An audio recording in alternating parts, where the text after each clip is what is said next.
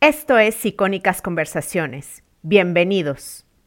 Fíjate que efectivamente es mucho más fácil, y de hecho no es más fácil, es cuando debemos ahorrar, es cuando hay abundancia. Cuando hay. Mm. Desafortunadamente es contraintuitivo. Okay. Porque nuestro cerebro, no sé si es el reptiliano, pero nuestro cerebro, cuando tenemos dinero, nos dice, gasta. gasta, compadre, gasta como si no hubiera un mañana, ¿no? Sí. Y es al revés, es justo cuando debemos ahorrar. Se ahorra en la abundancia y en la escasez se administra. Hola, soy Jessica Nogués, emprendedora y creadora digital. Bienvenida a Emprende Bonito Radio. Aquí emprenderemos y aprenderemos juntas con conversaciones llenas de estrategia, inspiración e ideas para emprender bonito en tu negocio y en tu vida. Para más información sigue Emprende Bonito en Instagram o visita emprendebonito.com. Comenzamos. Bienvenida al podcast para Emprender Bonito. Hoy vamos a hablar de un tema que sigue siendo tabú, es decir, que yo siento que la gente prefiere hablar de juguetes sexuales, ¿no? Antes de hablar del tema de hoy, que es dinero, específicamente en el caso de las mujeres, nuestra relación con él, cómo empoderarnos financieramente y cómo empezar a tomar el sartén por el mango con el contexto y las circunstancias que tienes, pero ir siempre hacia un mejor lugar. Y ojo, tengo mucho cuidado de usar la palabra empoderamiento, pero en este caso hablaremos de cómo tener más poder y gestión en tus finanzas, sentirte mejor en este tema y darte algunas herramientas para tomar el mando con el dinero. Muchísimas gracias, Sonia, por estar aquí. Bienvenida de nuevo al podcast. Ah, muchas gracias, Jess. Es un gusto compartir contigo, con la gente bonita de Emprende Bonito. muchas gracias. Si quieren escuchar el episodio, el otro que grabé con Sonia, es el episodio número 15 y se pueden ir a escucharlo después de escuchar este. Y bueno, empecemos. Hay muchas razones por las que las mujeres tendríamos que educarnos en finanzas, ¿no? Y es súper importante esto porque, bueno, hay varias, ¿no? Vivimos más años, estadísticamente sabemos que las mujeres viven más años nuestra vida laboral y nuestras entradas de dinero son más inestables, ¿no? Por diferentes razones. Por ejemplo, cuando llega la maternidad, irremediablemente tenemos que hacer una pausa. Y, por ejemplo, en el caso de un divorcio que sale mal, pues nos quedamos con más bocas que alimentar, ¿no? Por ejemplo, eh, ya ves que eso de que el papá no se hace cargo casi no pasa. No. Exacto. Entonces, bueno, Sonia, ¿qué opinas de todo lo anterior que acabo de mencionar? Eh, ¿Realmente las mujeres tenemos creencias limitantes por sociabilización, por ejemplo? O sea, ¿qué nos impide educarnos en dinero?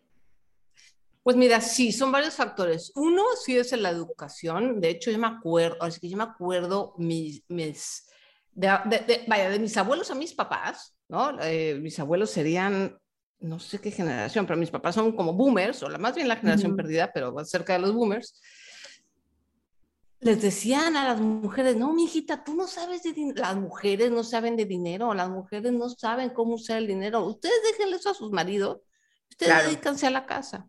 Te dejaban administrar la casa, ¿no? Sí, y más o menos, ¿no? Porque a veces te daban, o sea, casi casi el marido te decía, mira, esto va a ser para esto, o sea, se metían mucho. Pagas la renta, el teléfono y la luz, y la luz, lo que te exactamente. ¿Cómo, iba esa canción? Hola Bartola. Hola Bartola, te dejo estos tres pesitos o diez pesitos, no me acuerdo cuántos pesitos. Sí, o sea, era como, y todavía, desafortunadamente, ya todavía hay muchas personas, hombres y mujeres, que creen eso, o sea, que los hombres son mejores para manejar el dinero, lo cual además hay estudios que confirman que no es verdad. De hecho, a la hora de invertir, está comprobado por varios estudios en Estados Unidos, no tengo ahorita el dato duro, pero sé que hay varios estudios que se han hecho en Estados Unidos, que las mujeres son mucho mejor inversoras que los hombres. Wow. Justamente por lo que, lo que platicábamos un poco eh, fuera del de, micrófono, que decíamos que los hombres este, les encanta el riesgo, o sea, hay un tema Em, de ADN, ¿no? Que les encanta el riesgo. Y entonces, claro, los hombres arriesgan más, teniendo, subiendo las posibilidades de ganar más, pero también pierden más. Y las mujeres somos muchísimo más precavidas. Entonces, en ese sentido, como inversoras de largo plazo, las mujeres son muchísimo mejor. Ok. Y vaya, estructuralmente, vamos a hablar de la estructura de celular del cerebro, no hay ninguna diferencia entre hombres y mujeres que haga que los hombres sean mejores. Es más, que sean mejores en ninguna cosa cerebralmente. O sea, sí tienen más fuerza física, pero fuera de ahí, y tienen fuerza de troque. Esto es muy importante. Esto voy a aprovechar tu podcast para decir. los hombres tienen fuerza de troque, es decir, de jalar. Mm. Sí, tienen más masa muscular, es inevitable. Sí, pero la fuerza que tiene la mujer, y estoy hablando de fuerza física que tiene la mujer para aguantar el dolor, para parir Hay una criatura eso es verdad. de dos kilos, tres kilos, vía natural. O sea, el nivel de fortaleza que tiene una mujer en ese sentido es enorme. De hecho, mi esposo y yo, bueno, yo bromeo mucho con mi esposo porque le digo, compadre, discúlpame, pero a la fortaleza no se le debería decir tener huevos. Porque los huevos son la cosa más débil del mundo. Sensible, Tú tocas un huevo con el pétalo de una rosa y el hombre ya está doblado de dolor. llorando. Sí. Entonces, bueno, pero estructuralmente, o sea, ya hablando de la, digamos que el tejido cerebral y de la capacidad cognitiva, no hay diferencia entre hombre y mujer. Tenemos ciertas habilidades, ciertas tendencias, ¿no? Pero no hay una diferencia. Entonces, las mujeres son, somos iguales, son más capaces de manejar el dinero que el hombre. Esto es una vil y absoluta mentira. Podemos decir que es parte de la cultura patriarcal, ¿no? Porque es una forma de tener el control. O sea, si un hombre controla a la mujer con el dinero, si la mujer no tiene acceso a, exacto, si no tiene acceso a recursos económicos, pues la mujer, ¿cuántas mujeres no sabemos historias desde nuestras bisabuelas, tatarabuelas hasta la época moderna, 2021, de mujeres que siguen con un marido porque no tienen manera de generar ingresos? Eso es un tema de control. Lo que, lo que pasa es que antes como que el matrimonio era la única forma de una mujer de asegurar eh, pues su, su economía, ¿no? Digamos, por eso buscabas casarte bien Claro.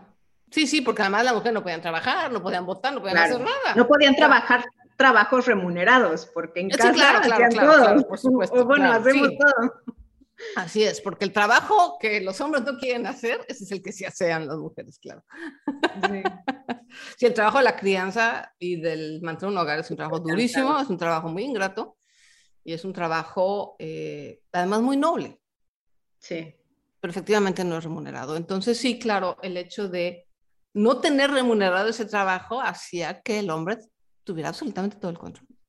Entonces, de ahí viene mucho esa creencia, ¿no? De, obviamente, muchas mujeres fuimos heredando esta idea, aunque no nos, lo, no nos lo dijeron de forma directa, Jess, así de, no, es que las mujeres no son, como que está esa idea rondando, ¿no? Claro. Y dices, sí, es que creo que las mujeres, pues, somos más, no sé, a lo mejor somos más románticas o somos más como eh, soñadoras, qué sé yo, entonces no somos prácticas.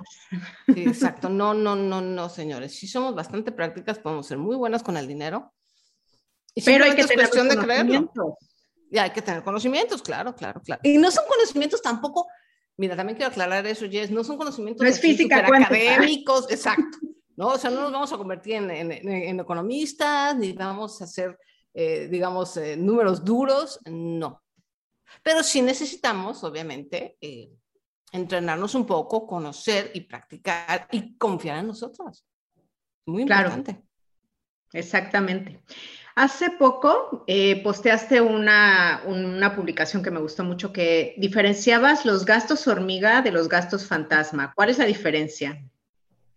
Los gastos hormiga son estos gastos que, de los cuales sí estamos conscientes y tenemos como en el radar, pero pues, los hacemos menos, ¿no? Así como, ay, bueno, nos voy a gastar unos 20 pesos en este dulce, en el mazapán, y entonces, ay, la revista, o me compré una app de dos dólares, ¿no? Ese tipo de cosas que se van sumando, que son chiquitos como hormigas, pero muchas hormigas hacen un ejército, ¿no? Claro, sí, sí, no, sí, las sumas y ya. Las sumas y, y sí, es importante.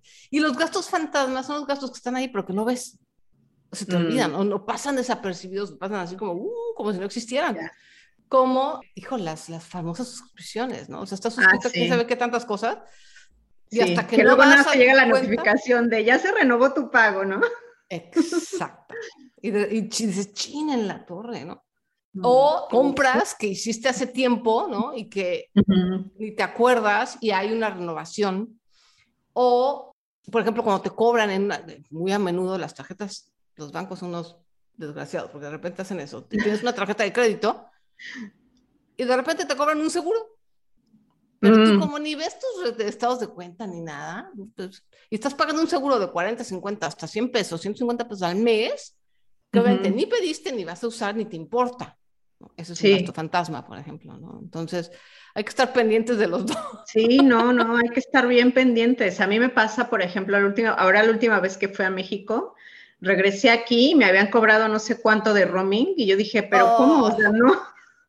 no, o sea, quité los datos, nada más pisando México, quité los datos porque es carísimo pagar el roaming. Y eso, eso sí me llegó como fantasma, así no me di cuenta. es horrible, sí.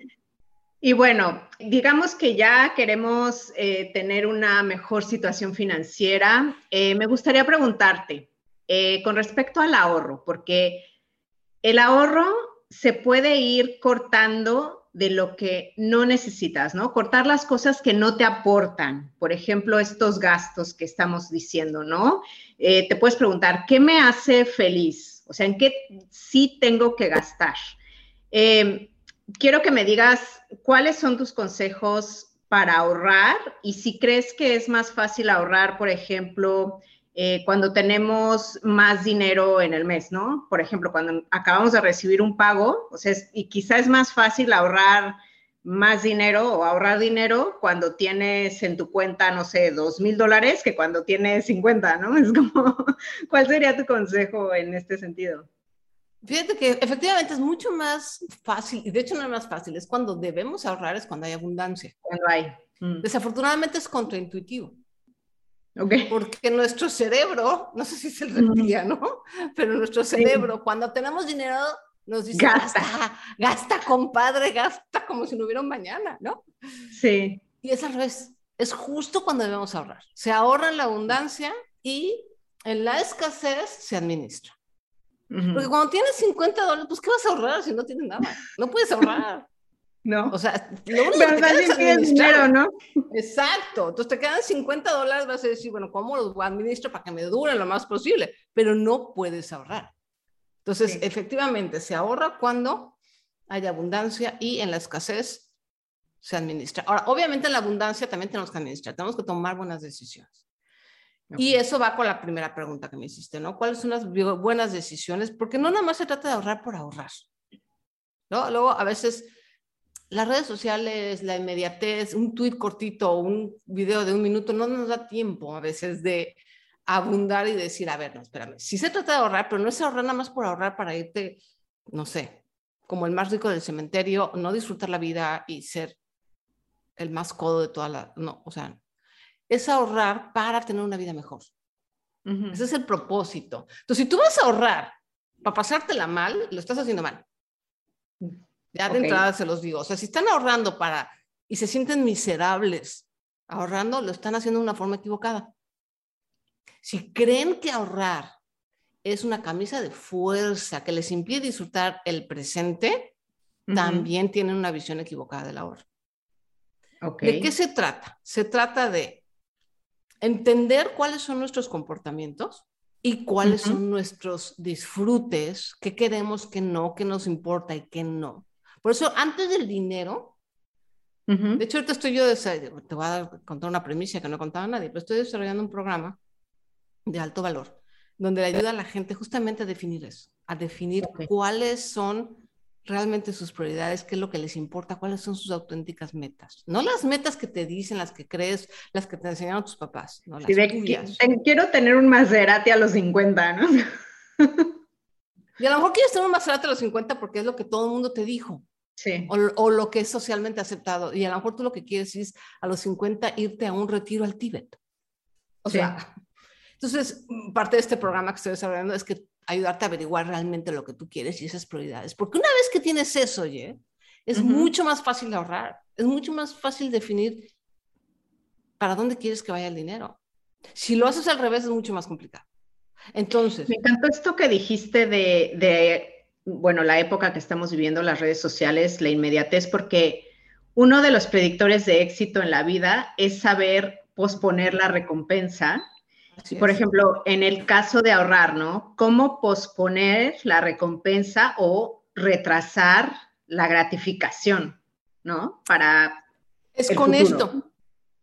Porque cuando tienes el futuro, así como una cosa así como, ay, el futuro, pues obviamente es muy difícil. Oh, no, la fregada, yo no sé qué va a pasar en el futuro, mañana me tropiezo en una piedra y me muero. Y este... Con la pandemia, o sea, yo creo que yo, yo Con la pandemia, sí, mañana quién sabe qué pase. Sí. Y no, el tema es que tú tengas claro ese futuro. Y no tiene que ser un futuro de que te retires 20, 40, 50. No, no, no, no. Es, por ejemplo, vamos a usar el ejemplo del retiro en el Tíbet. Vamos a suponer que tú descubres que dices, oye, yo quiero irme a un retiro de silencio. En el Tíbet esto es algo que para mí es, descubres que es algo para ti importante, que es muy cercano a tu corazón. Entonces, eso obviamente dentro de todas tus actividades de atención sube en la escala de, prioridades. Y entonces, ¿qué sucede? Cuando llega la hora de tu registro de gastos, porque es muy importante, tienen que llevar un registro de gastos para saber y tomar decisiones óptimas. El famoso Excel. E informadas. y el famoso Excel, exacto. Eh, decir, oye, a ver, estoy gastando 300 pesos a la semana en comida fuera mm. o en gustitos de, comer, ah, que si la paletita, que si esto, que si lo. El café, ¿no?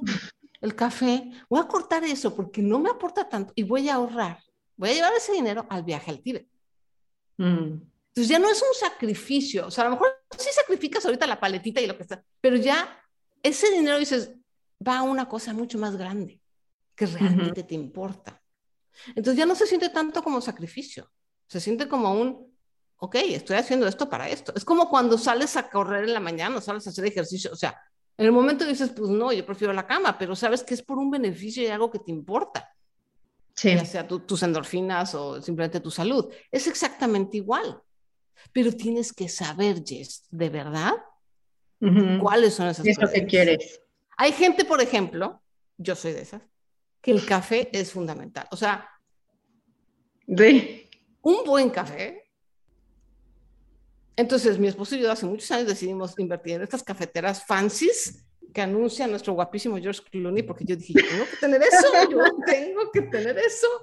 Y las condenadas cápsulas cuestan caras, no me importa, me tomo dos diarias y me hacen muy feliz. Sí, pero por otro lado, es aquí, yo digo de broma, sería más caro irte a tomar el café afuera. No, si vas al Oxxo, ¿no? A lo mejor el Oxxo te cuesta bueno, 7 pesos. Un buen café. o sea, es que es eso, siempre hay maneras de hacerlo más barato.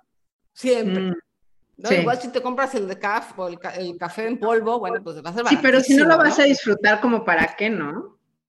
Si, te cuesta dos pesos en lugar de 12, por ejemplo, ¿no? Vamos a poner esa proporción, pero no lo disfrutas, esos dos pesos son los peores pesos invertidos en tu vida. Es una tiradera. exacto, estás tocando un tema que me encanta, esto de la inversión, porque yo siento que inversión no solamente es este producto financiero, o sea, inversión también es formarte, ¿no? Para no quedarte obsoleto y seguir teniendo esta capacidad para generar dinero. O inversión también es cuidar tu salud, ¿no? sí, invertir es todo aquello que te va a dar un retorno, una ganancia. Así lo podemos definir. Ahora, como dices tú, no siempre es de dinero. Mm. Es una ganancia en salud, es una ganancia en bienestar, es una ganancia en felicidad, o es una ganancia simplemente en mejoría de vida o avanzar en tu carrera. Todo eso son ganancias. Entonces, por lo tanto, entra dentro de inversión. Yo lo digo de broma un poco, eh, la gente que conozca el método de maricondo, digo que hay que maricondear las finanzas en el sentido del, verbo maricondear. Exactamente. Quédate con lo mm. que te hace feliz. Eso, es lo que yo he tomado. Lo demás lo sueltas. Lo demás, o sea, lo ahorras, no lo sueltas, lo ahorras. O sea, yo uso mi dinero en estas pero a lo mejor, por ejemplo, yo ya no gasto, un peso no gasto en maquillaje. Mm. Ya no me importa, antes me encantaba el maquillaje, ¿no? Ya no. A lo mejor me compraré un labial. Protector solar, ¿no? ah, no, bueno, eso es skincare, es otra cosa. no, el skincare. Sí, ya, sí, es, verdad, el skincare es otra cosa. Es, Pero la base, el iluminador, que si la sombra, el rímel, no, o sea, entonces ese dinero que ya no gasto ahí, pues me lo llevo al café. Entonces, de eso se trata, ahorrar y el presupuesto y el registro. Es para eso, no es para restringirnos, es para descubrir, decir, ay, a ver, espérame, yo ya ni me maquillo, oye, ya ni salgo a la oficina, estoy todo el día metida en mi casa, ¿para qué estoy gastando tanto maquillaje? Compro lo básico y ese dinero que yo me gastaba en maquillaje, ahora me lo voy a llevar a donde más me importa, donde me hace feliz. Por supuesto. No, y tienes mucha razón de, de conocerte, ¿no? O sea, yo tengo una amiga en, en Madrid que le empezaron a salir canas, creo que a los 30 años o un poquito antes, y vio que se gastaba muchísimo dinero en estarse pintando, y pintando el cabello a cada rato. Entonces llegó un momento en que ella dijo, me voy a dejar mi cabello blanco. Y lo tiene blanco y se ve preciosa, o sea, de verdad. se ve, o sea, hasta parece que se lo decoloró a propósito, ¿no? O sea, le queda súper bien. Sí, claro. No, y además, por ejemplo, en el caso yo que me pinté el pelo muchos años también, es una pérdida de dinero, de tiempo. Dios mío, la pintada de cabello es, tiempo. por lo menos son dos, tres horas de tu vida que no vas a recuperar jamás.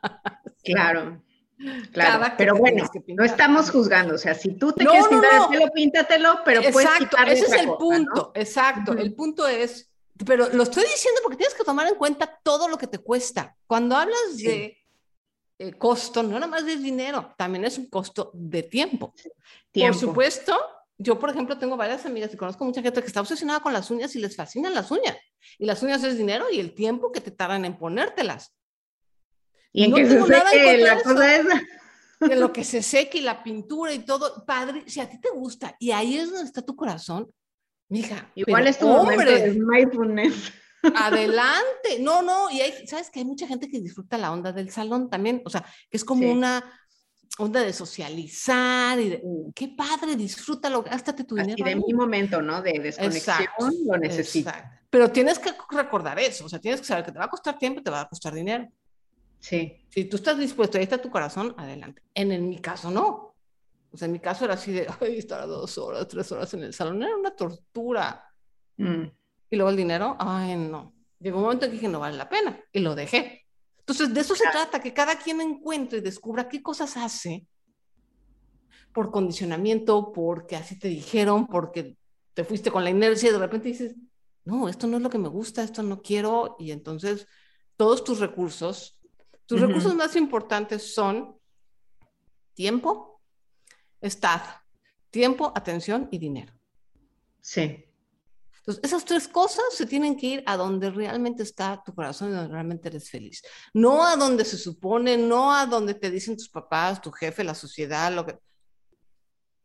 Sí, lo que está en tendencia. O lo que está en tendencia, exactamente. O lo que la gente, los vecinos van a decir, o sea. Claro. A veces es difícil, a veces es difícil escapar el que dirán, pero, pero vale Sí, requiere, yo siento que también mucha lucidez, ¿no? O sea, darte cuenta de muchas cosas. Eh, madurez emocional, hace falta madurez. También.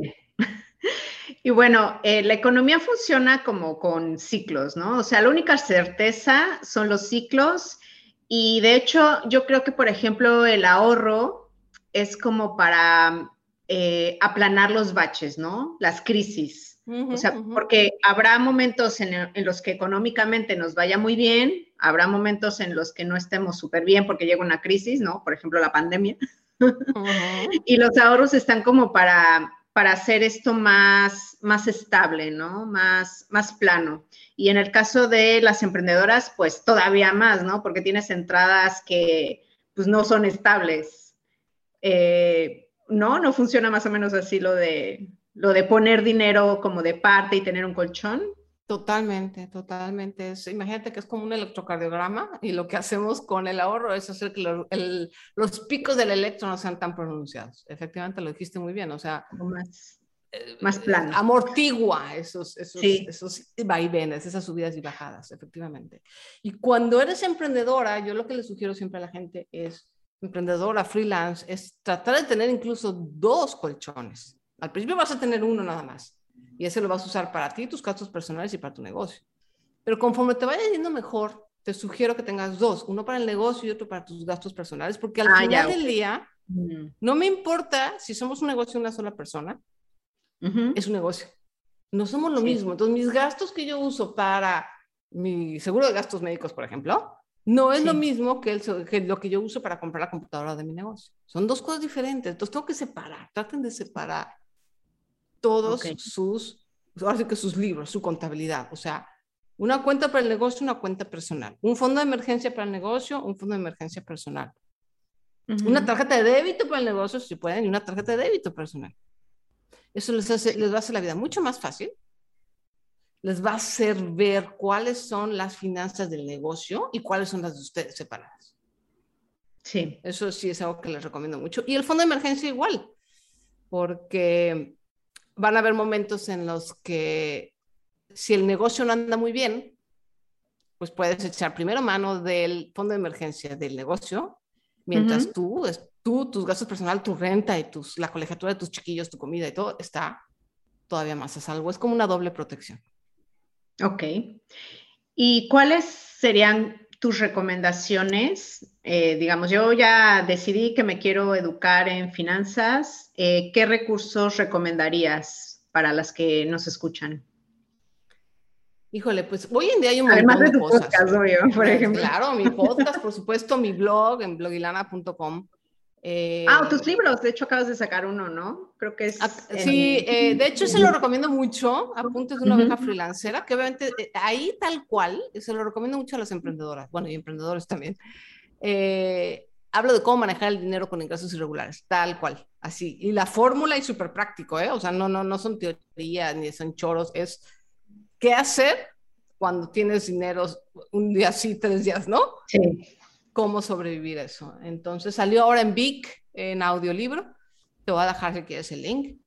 Sí. Eh, lo pongo en las notas. tengo los otros dos libros. Lo que pasa es que los otros dos libros ya los. Eh, se me acabó, ya se acabó el contrato con Planeta, ya los voy a sacar yo, pero no los he sacado. Entonces todavía no están listos, ¿verdad? Eh, y está Mandalas para la riqueza, que Mandalas para la riqueza sí está disponible. Ese sí todavía está perfecto y está en librerías. Y afortunadamente ahora hay mucho más recursos. Entonces, sí, empiecen por ahí. Ahora yo les voy a decir, igual me leen o me escuchan y dicen, pues esta chava, pues a lo mejor se le sabe, pero pues como que no conecto mucho con ella. O sea, a veces no conectamos con alguien y está perfecto. Eh, yo lo que recomiendo es que vayan a eh, fuentes digamos, em, confiables, ¿no? Porque yo, por ejemplo, en TikTok he visto cada, cada recomendación, cada cosa que digo, ay Dios. No, bueno, es que creadores de contenido hay de todas las calidades. Eh, sí, entonces, no se, no se dejen guiar nada más también, seguidores. Eh, no, no, hay mucho, mucho, eh, con, sobre todo saben que cuídense, yo lo que les diría a la gente que quiere empezar, a las mujeres que quieren empezar, es, ahorita no vean nada de inversiones. Ok. No vean nada, porque ahorita hay mucha gente hablando de criptomonedas y, y hay mucho. Y las criptomonedas, creo que, bueno, yo he escuchado, no, no sé mucho, pero que son muy riesgosas. O sea, que puedes perder todo. Sí, sí, son muy riesgosas por muchas razones. Es importante, fíjense, es importante que sí después nos vayamos a educar de cripto, porque cripto es importante, pero no es para principiantes porque nada más nos va a confundir si todavía no sabe, digamos, mira, yo te lo voy a decir así, esto es lo que le digo a nuestras emprendedoras que nos estén escuchando. Imagínense que las finanzas es como construir una casa. Entonces, los cimientos, es lo que hemos estado hablando ahorita, es registro de gastos, análisis de ese registro de gastos y empezar a decidir en qué gasto y en qué no. El concepto de se ahorra cuando hay abundancia y se administra en la escasez, esos son fundamentos. Ahí estamos poniendo el piso, estamos poniendo eh, los, los, cimientos debajo, el piso, ¿no? La base. Las columnas es ya en la administración del dinero. O sea, ¿qué vas a hacer? ¿A dónde lo gastas? ¿Cómo lo gastas? Empezar a ver patrones, ¿no? De, por eso me encanta el registro de gastos, porque empiezas a ver, ay, mira, los fines de mes gasto, gasto muchísimo en esto, sí, no te das ah, cuenta. exacto, o a lo mejor tienes todos tus pagos sin querer juntos en una parte del mes, entonces hoy no los voy a empezar a repartir. En fin, ese tipo de decisiones, el manejo del crédito es una parte también de medio, ¿no? Manejar bien el crédito, eliminar las deudas, son las paredes, digamos, de la casa. Y ya hasta el final, Jess, es el techo. El techo, ok. Y que sería ese, tipo de financieros más complicados, ¿no? Las inversiones. Ni siquiera es por la complicación, es porque tú no puedes invertir, por eso digo el ejemplo de la casa, tú no puedes poner el techo si no tienes las paredes. Ah, ok, ya. Es así, o sea, no, ni siquiera es por la complejidad de veras, ¿eh? es por el proceso, es, es como que aquí sí el orden de los factores altera el producto, el resultado final. Entonces tienes que tener, o sea, no puedes invertir, y se los voy a poner así, no puedes invertir en un producto financiero que te da el 8% de interés, de retorno anual, mientras tengas X cantidad de dinero en una deuda mm. con un porcentaje de interés, 50% de interés anual. No tiene sentido. ¿no? O sea, 50% de interés pagando más contra el 8% que te da tu inversión. Sí, no. No tiene sentido. Entonces, más bien, no es por la sofisticación, sino por el nivel de capas de tu casa. Entonces, ya que tienes todos los cimientos muy bien, que tienes las paredes, que tienes las columnas, que tienes las ventanas, ah, entonces sí venga al techo. Okay. Y ahora sí que del techo para arriba, o sea, ahí sí ya. ¿Me explico? Entonces, primero hay que, lo básico, el registro de gastos, eh, empezar a entender qué es el dinero, cómo se mueve el dinero, empezar a leer acerca del crédito, ¿no? Cómo manejar el crédito. Y tengo, de hecho, varios posts buenos acerca de cómo manejar una tarjeta de crédito, para qué sirve el crédito, cómo lo podemos usar para bien y no para acabar nuestro hoyo financiero. Sí, sí. Entonces, por eso digo que las, las inversiones las dejen al final. Cuando vean en TikTok, en Twitter, en cualquier red social, alguien, alguien hablar de inversiones, digan después. Ahorita quiero. Primero lo básico, tengo bien mi base, mis cimientos. Exactamente. Para que sea una buena casa y no se vaya a caer. Por supuesto. Oye, acaba de ser tu cumpleaños, ¿no? Así es. Y te lo quiero preguntar porque eh, cumpliste 51 o sí, 51. 51, 51. Ok. Eh, ¿Qué le dirías a la Sonia de 30 años? Ay, ¿qué le diría a la Sonia de 30 años? es una buena pregunta. Eh, Ay, pues me gustaría decirle que no se preocupe tanto, yo padezco de ansiedad generalizada, entonces claro que a los 30, bueno, era yo un enojo de nervios, de ansiedad, y entonces le diría, las cosas van a salir bien, vas por buen camino, estás tomando buenas decisiones. Okay. Sigue como vas. Eh, yo creo que una de las cosas que sí le diría y que le diría a toda la gente que me escucha, es un cliché, ay Dios mío, ya uno cuando se empieza a ser viejito, empieza uno a los clichés, de verdad, pero es que son verdad, pero son clichés. Confía en ti. Sí, sí me regañaría un poco decir, eres una papa, debes de, debes, de confiar más en ti. Eso creo que sí es súper, sobre todo como mujeres, fíjate que de verdad creo que también nos han enseñado a siempre dudar, ¿no? De repente, por ejemplo, tenemos un instinto extraordinario, ¿no? Nuestro sexto sentido es una cosa fabulosa pero la propia sociedad, la cultura nos enseña a dudar. Ay, no, ¿cómo crees? Hay, hay que ser, por ejemplo, me, da mala espina un tipo y, no, pero hay que ser este educado, no hay que ser grosero. No, o sea, me da mala espina y, ¿sale? Mándalo la fregada, si no le a la fregada, exacto. hay que escucharnos más, hacernos caso. Hay una voz que todos tenemos, hombres y mujeres, pero es que las mujeres la tenemos con una puntería buenísima. Esa voz que tú, yendo hacia atrás, dices, siempre que esta voz me habla tiene razón, la condenada, esa es a la que hay que hacerle caso. Y eso es algo que sí me diría, me diría, darle más caso a tu voz y ten más confianza en ti. No, me encanta lo que dices. Te lo pregunto porque precisamente las que escuchan el podcast, yo veo las estadísticas, eh, son entre mujeres entre 23 y 40 años. Entonces, quería saber cómo tu, tu, consejo para cuando tienes estas edades. Y, y bueno, yo también siempre he pensado que, em, que, por ejemplo, yo le diría a la Jessica de hace 10 años que eh, no fuera tan exigente consigo misma, ¿no? Que es, ah, buenísimo. ¿Qué es lo que tú, que tú dices, ¿no? Que somos como muy duras con nosotras mismas. Somos muy duras, sí. Uy, sí. Los hombres, al contrario, eso me cae bien de los hombres. Son bien, apapachadores, bien, ¿sabes? Pues ya, no importa, no pasa nada. Y de una, o tienen un super error y de todas maneras su, confianza en sí mismo no se ve mermada. Es, copiarles eso. Sí, desgraciadamente yo siento que ahí, por ejemplo, no sé, las mujeres, eh, y, esto es un tema muy fuerte de, de, socialización de género, porque, por ejemplo, nosotras estamos muy conscientes así de cada rollito, de cada arruga, de cada cana, es así como que tienes que estar perfecta y ellos les vale, pero es también porque toda la sociedad te está diciendo, y bueno, todos los medios y la familia y todo el mundo te está diciendo que te tienes que ver perfecta, ¿no? Y, ya subiste dos kilos y ya te lo dicen. Nuestro valor como mujeres es nuestra apariencia y el valor de los hombres es la capacidad de proveer. Esa es como en general la socialización que tenemos, sí.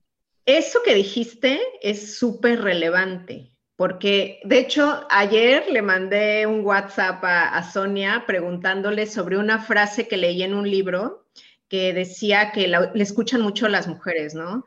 De, em, te cuesta lo mismo casarte con un rico que con un pobre, entonces pues cásate con un rico, ¿no?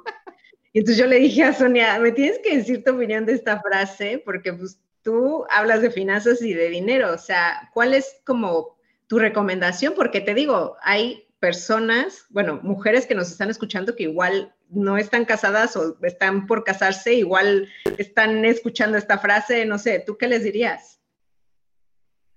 Pues mira, eh, cuando me lo dijiste, lo primero que me acuerdo es también igual son las abuelitas, las tatarabuelitas que decían esa frase y a mí me da mucha risa porque todas estaban casadas con pobres. O sea, como que no, no, aplicaron su propio Mejorar la raza, ¿no? Que esta frase es súper rara. Ay, no, bueno, sí, no, eso, no, Todavía, todavía mi abuela tenía esos rollos de la raza. Bueno, en el tema del dinero,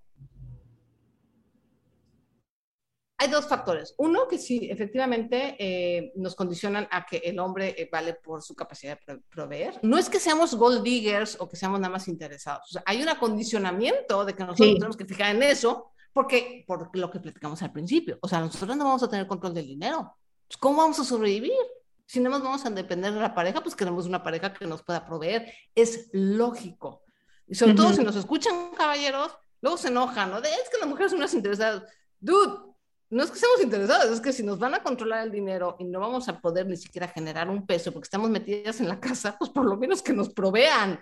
no, y desgraciadamente, por ejemplo, si eres mujer y quieres una familia, o sea, si quieres tener tranquilidad económica si tienes dos hijos o tres. Claro, por supuesto, porque además los hijos se vuelven una super prioridad, ¿no? Ahora sí que, como dice la frase, uno como quiera, pero las criaturas? O sea, sí, exacto. O sea, tú puedes comer frijoles, lo que sea, no importa, pero ya cuando tienes hijos eso cambia mucho la cosa. Pediatra, ropa, escuela, o sea... Exacto. Entonces, ese es, el punto número uno, ¿no? O sea, me, quisiera yo aclarar eso porque se le acusa mucho a la mujer de ser interesada y pues no, ¿no? Sí, pero no. Y dos, a lo que se refiere esa frase o como yo lo interpreto. Porque acuérdense que estamos reduciendo. Esa frase es un montón de cosas reducida en seis palabras o no sé cuántas palabras son. ¿Qué es lo que yo les sugiero a las mujeres que nos están escuchando, que todavía no se casan o que todavía no encuentran a su pareja o que están con una pareja, mucho ojo, no es que la persona sea exitosa o que tenga mucho dinero o que sea de familia rica, menos. Lo importante es que esa persona, esa pareja tuya, tenga motivación y ambición. Y no ambición de, ay, quiero tener los miles de dólares. El Maserati otra vez. Sí, el, Maserati, no. O el Lamborghini, que es el que está de moda con los marqueteros, ¿no? Mm. Es el Lambo. No. Es ambición de, yo quiero lograr esto, yo quiero tener mi propia empresa, o yo quiero, híjole, viajar, quiero generar esto, quiero construir, soy arquitecto, quiero. O lo que estamos diciendo de inversión, ¿no? Que, que, es una persona que no se queda obsoleta, ¿no? Y que siempre se está preparando, siempre está aprendiendo. Y que quiere llegar a más profesionalmente y personalmente, ¿no? O sea, que quiere estar mejor como persona, que quiere estar mejor como profesional. Eso, como consecuencia, va a venir dinero. Sí. Es una consecuencia, pero no es la principal razón. Si tienes, si, la persona con la que estás o hay una persona que te pretende y su único interés es el dinero, esa es su única motivación. Sí, ahí también ya es una, como una bandera roja. Sí, porque el dinero es un medio. No, no, no es el fin. Y nunca debe ser el fin porque vas a ser muy miserable. Sí. Entonces, ese cuesta lo mismo casarse con un pobre con un rico, habla más de cásate con alguien que tenga realmente motivación, porque ninguna mujer y ningún hombre quiere estar con un baquetón, con un cuate desmotivado, con un cuate que no, le importa sobre nada. Todo si tienes hijos, o sea, no, no, es buena idea. O sea, nadie quiere hacer familia con un baquetón. Y si ya que hiciste familia y el tipo se vuelve baquetón, lo quieres dejar. O sea, es que mm. es lo, esa parte es lógica, no es el dinero, no es el interés, no, es que, no es que quiera yo la vida de lujos, es simplemente, güey, yo no quiero estar con un tipo que no tiene interés en la vida o que va a estar en un trabajo ahí de, no sé, X, un dead end job que le dicen que ni siquiera le interesa. Que, Digo, porque tú puedes estar en un dead end job que te encante, ¿no? Sí. Te, conozco una persona que fue mesero toda su vida y dice, yo y estaba contenta. Es que dice, yo no podía hacer otra cosa porque era extremadamente feliz. O sea, no había nada que me hiciera más feliz que estar con la gente y atendiéndola y el, ambiente del restaurante. También es su personalidad, ¿no? O sea, igual le gustaba estar con la gente. Yo a mí me agobiaría. Igual yo, no, yo no puedo, yo soy súper introvertida. O sea, sí, no. de hecho, yo fui mesera, fui mesera dos días. No aguanté, dos días. o sea, pensé que ibas a decir seis meses. No, no, dos días, te juro. O sea, llegué, aparte nos daban de comer horrible. Los tratos de los restaurantes para sus empleados son una cosa espantosa. Eh, estaba yo muy joven, estaba yo muy chavita. Y al día siguiente, o sea, de cuenta estuve ese día, luego fueron dos días completos, y al tercero ya me llegué a renunciar. Ay, no, no, qué trabajo tan duro. Yo por eso siempre dejo muy buenas propinas y todo, porque la verdad, mis respetos sí. con los meseros. Y hay gente que le encanta, o sea, no, es que no importa el trabajo que hagas, si a ti te encanta y es lo tuyo, y si ves una persona, mira, yo les voy a contar, te voy a contar rápido la historia de mi esposo. Cuando yo conocí a mi esposo, acababa de renunciar, él tenía un muy buen trabajo en una agencia de publicidad, acababa de renunciar a ese buen trabajo de publicidad para hacer su propio cómic, imagínate. Obviamente, no tenía un peso, o sea, pero no tenía un peso. Además, mi esposo es de esos gastalones, ¿no? Cuando, cuando nos casamos, él tenía unas deudas enormes. O sea, si hubiera seguido este, este refrán o bueno, esta Sí, claro, este no me fijo en él. No, claro, sí, no te no. Pero ¿sabes qué tenía? Y que sigue teniendo. Un enamoramiento y un drive por decir, yo voy a hacer los mejores cómics y mi cómic va a salir. Que el señor, bueno, ahorita ya publicó en Humanoides, que es la editorial de cómics más importante en Francia, ya publicó en Marvel, ya publicó en DC, ya publicó en Mad y nos ha ido muy bien. Con igual altas y bajas porque es un trabajo de freelance, pero vaya, yo cuando lo conocí era un chavo de 30 años que acaba de renunciar a un trabajo, no tenía un peso en la bolsa y quería hacer sus cómics. Sí. Si yo lo hubiera visto así de, ah, yo nada más me caso con gente que tiene dinero, porque si no... ¿eh? No, aparte tú hubieras sido con alguien que tiene 10, 20 años más que tú en ese caso. Además, además, sí. Además. Mm. Entonces, no, chicas, no es el dinero, es la actitud. El drive. Y el drive, es, ese, esa motivación, ese, ah, quiero comerme al mundo. Con ese caso. Por supuesto. y bueno, ya para cerrar, voy a tocar un tema un poco polémico. Es cabrón. sí. Porque, bueno, hace, hace poco abrí mi cuenta de TikTok eh, que, va muy mal porque el algoritmo me sigue mostrando en Luxemburgo, pero bueno, yo espero que cambie pronto. Eh, y bueno, es un dúo con Sonia. Eh, ella habló de la meritocracia y bueno, siento que vivimos en, en un momento políticamente en donde se puede caer muy fácil, ¿no? En el victimismo. Es decir, lo que vemos en redes sociales es peligroso porque veo, por ejemplo, mucha gente echándole la culpa al contexto, ¿no? Que está muy bien ver lo que está mal en el contexto, eh, pero perdemos poder individual, ¿no? Y nos alejamos de que nos pasen cosas buenas. Si siempre estamos como enfocados, ¿no? En, lo que todo, en todo lo que está en nuestra contra, ¿no? Entonces, eh, nos estamos limitando y como decía Pasteur, de hecho anoté esta frase porque se me hizo muy bonita, la suerte favorece a la mente preparada. Entonces, hay una ventana de acción, eh, hay como, como una, no sé, como, una horquilla, una ventana en la cual podemos eh, pues maniobrar, maniobrar, ¿no? Para influir en nuestra vida, o sea, no, no, no dejemos todo al destino. Eh, y bueno, me gustaría que me dijeras por qué hiciste este TikTok, o sea, qué te motivó para hacerlo. Y también me gustaría citar a una de mis em, feministas referentes, que es Gloria Steinem, que dice, soñar es una forma de planificar. O sea, está bien soñar, está bien aspirar, no está mal. Entonces, tú, eh, platícame un poco de ese TikTok y por qué lo hiciste y por qué quisiste hablar del tema, que es polémico ahorita. Ay, ahorita ya todo es polémico, Jess, qué barbaridad.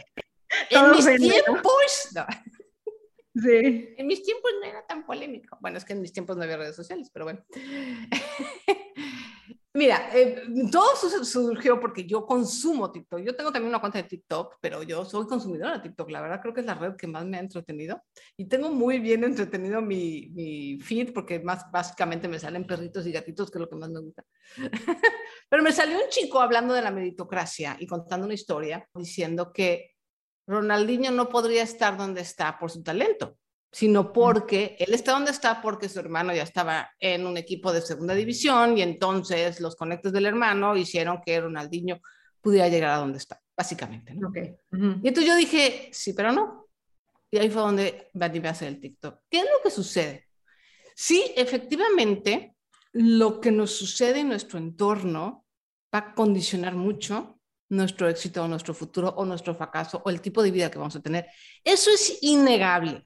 ¿No? O sea, partiendo de ahí, eso es innegable. O sea, los privilegios con los que nacemos o las desventajas con las que nos nacemos sí son un condicionante importante. Pero el ser humano es el ser humano. El ser humano es extraordinario. Es resiliente.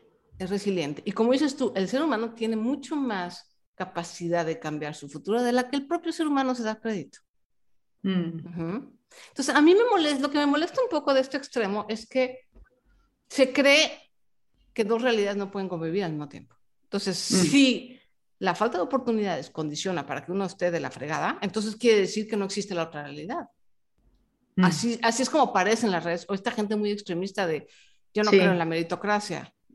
Sí. No, pues sí, porque habla, volviendo a Ronaldinho, yo les dije, y lo que dije en ese video, oye, perdón, pero por más contactos que haya tenido el chico, si no hubiera tenido el talento que tiene, no sería uno de los atletas más famosos y mejor pagados del mundo. Perdón.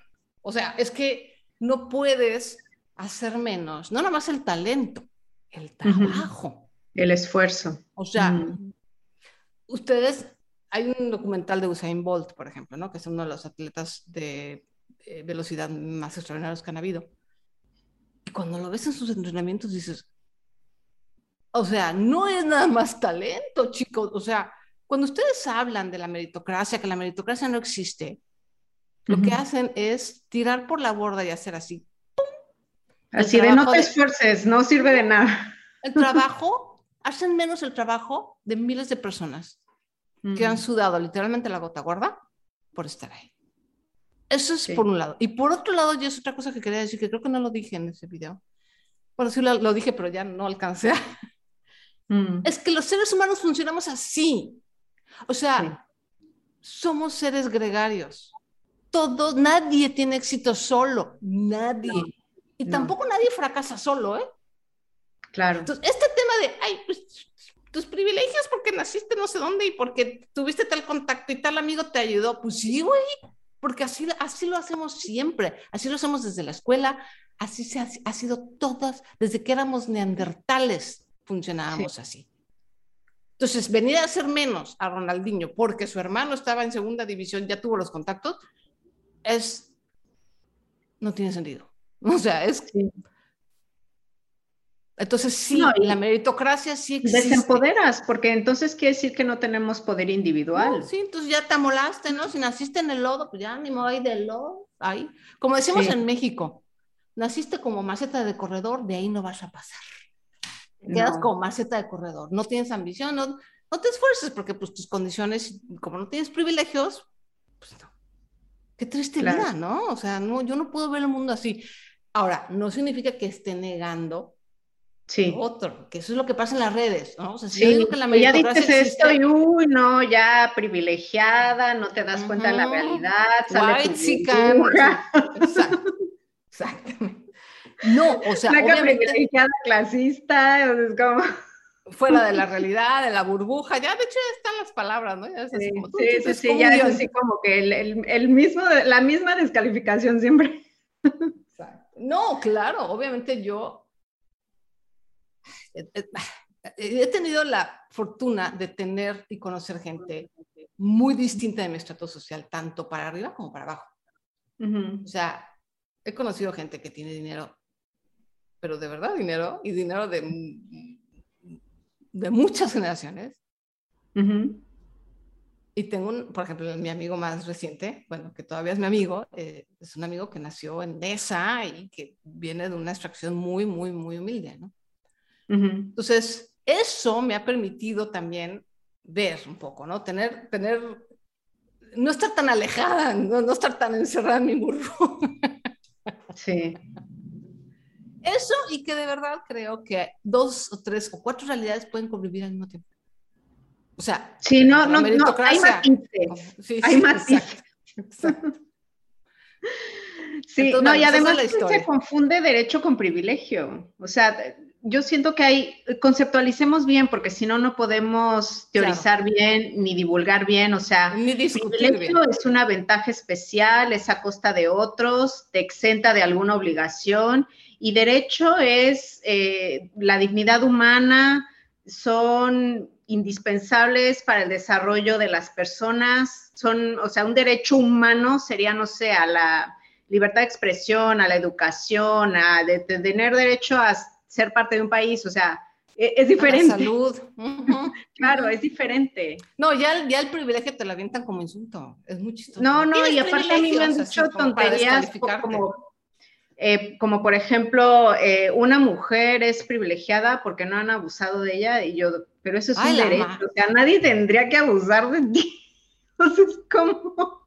Qué bueno que me O lo sea, estamos mí, confundiendo, no, no le puedes decir eso a alguien, o sea, a una niña de 13 años, no, no le, o sea, yo no podría decirle eso, es como, no, no es un privilegio, es un derecho, ¿no? Es como, no, no, por eso digo, conceptualicemos bien, porque si Sí. no, Sí.